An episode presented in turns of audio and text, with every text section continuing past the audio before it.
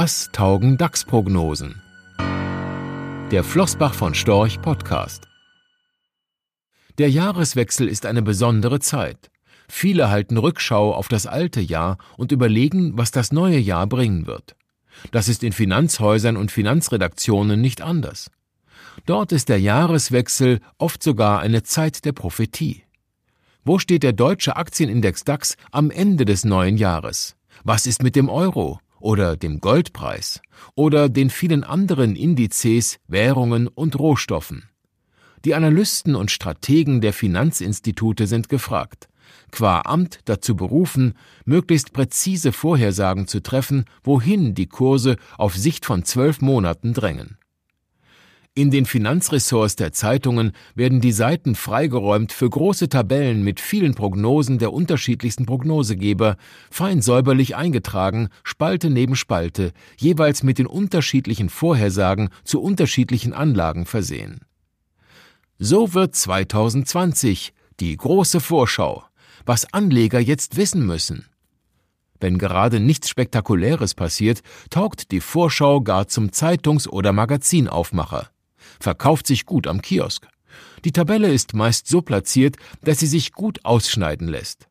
Was viele Leser auch gerne tun und sie dann an die Pinnwand heften. Ein bisschen so, wie sie es mit der Stecktabelle des Kicker-Sonderhefts vor Beginn einer jeden Fußball-Bundesliga-Saison tun. Das Problem an der Geschichte ist, dass die Kicker-Stecktabelle mehr Aussagekraft hat als die DAX, Dow, Euro, Gold, Heiz- und Palmöltabelle. Die Kandidaten für den kommenden deutschen Meister, das haben die vergangenen Jahre gelehrt, lassen sich recht verlässlich eingrenzen. Bei den Absteigern wird es dagegen etwas schwieriger. Da ist immer mal wieder einer dabei, den man dort nicht unbedingt vermutet hätte. Einerseits. Andererseits ist das Vertrauen in die DAX-Prognosen der Finanzbranche weit größer als in die Stecktabelle, weil diejenigen, die die Prognose machen, das ist zumindest die Perspektive des geneigten Lesers, sicher den ganzen Tag über mit nichts anderem beschäftigen als mit den Faktoren, die letztlich die Prognose bedingen. Das tun sie, sicherlich. Trotzdem können sie es nicht wissen. Denn unzählige Faktoren wirken auf die verschiedenen Märkte ein, auch Unwägbarkeiten und Katastrophen. Eine Prognose über einen so kurzen Zeitraum und nichts anderes sind zwölf Monate ist schlicht unmöglich. Das wissen im Übrigen auch die Prognosegeber. Sie versuchen sich trotzdem daran, weil sie dafür bezahlt werden und der, der zahlt, nicht ungern in der Zeitung steht. Nicht zuletzt gehen die Vorhersager davon aus, dass das Publikum genau das von ihnen erwartet. Prognosen. Licht ins Dunkel der Unwägbarkeiten bringen, sei es auch noch so schwach. Das hilft, Ängste zu überwinden. Der Mensch sehnt sich nach Gewissheiten, auch wenn es die in Wahrheit gar nicht gibt. Das ist nachvollziehbar, kurz menschlich. Die Medien wissen ebenfalls um den begrenzten Wert der Prognosen, aber eben auch um das Bedürfnis der Leser und damit die Attraktivität der Geschichte, die zudem verbunden ist mit der Aussicht auf eine Folgegeschichte. Denn wer Prognosen abfragt, der kann diese mit etwas Abstand auch bewerten. Also denjenigen beglückwünschen, der zufälligerweise besonders gut lag mit seiner Einschätzung und diejenigen vors Schienbein treten, die rückblickend völlig abstruse Prognosen abgegeben hatten. Der Prognosegeber hat letztlich zwei Möglichkeiten der Prognoseherleitung. Hier exemplarisch an der allseits beliebten Indexprognose Wo steht der DAX am Ende des Jahres 2020 ausgeführt. Möglichkeit 1 ist die defensive Variante. Der Analyst nimmt dazu die historische Wertentwicklung, also die durchschnittliche jährliche Entwicklung der vergangenen Jahrzehnte, und schlägt sie auf den aktuellen Kurs drauf oder zieht sie ab, je nach gefühlter Marktlage. Damit taugt er nicht zum Helden der Geschichte, weil es ihm viele gleichtun, er deshalb nicht auffällt. Genau das ist das Kalkül. Nicht auffallen, nicht Gefahr laufen, später vors Schienbein zu bekommen, aber dabei sein. Den Tritt wiederum nimmt der Befürworter von Möglichkeit 2, der offensiven Variante, billigend in Kauf. Ihm geht es darum, möglichst große Aufmerksamkeit mit seiner Prognose zu erzielen, also im besten Falle der Held der Geschichte zu werden. Das tut er, indem er möglichst weit vom Prognosemittelwert abweicht.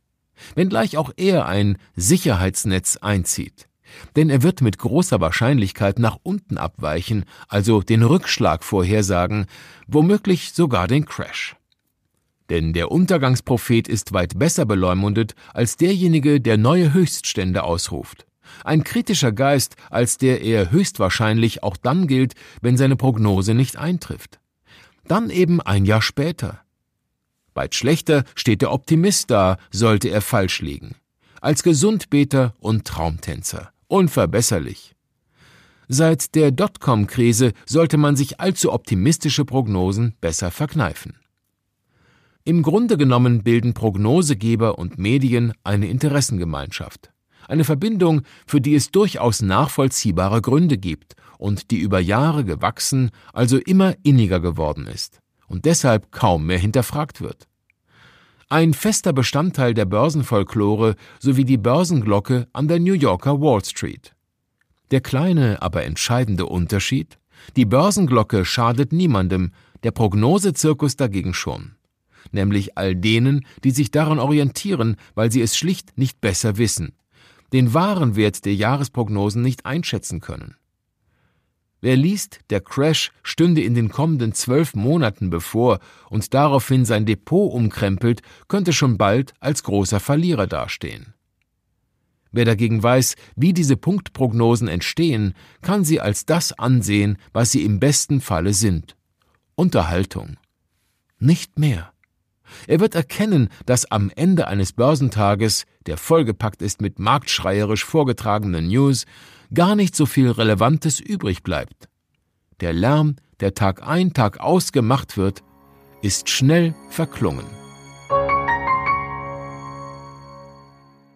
Rechtlicher Hinweis. Diese Publikation dient unter anderem als Werbemitteilung. Sie richtet sich ausschließlich an Anleger mit Wohnsitz bzw. Sitz in Deutschland. Die enthaltenen Informationen und geäußerten Meinungen wurden mit großer Sorgfalt erstellt, die tatsächlichen Entwicklungen können aber erheblich hiervon abweichen.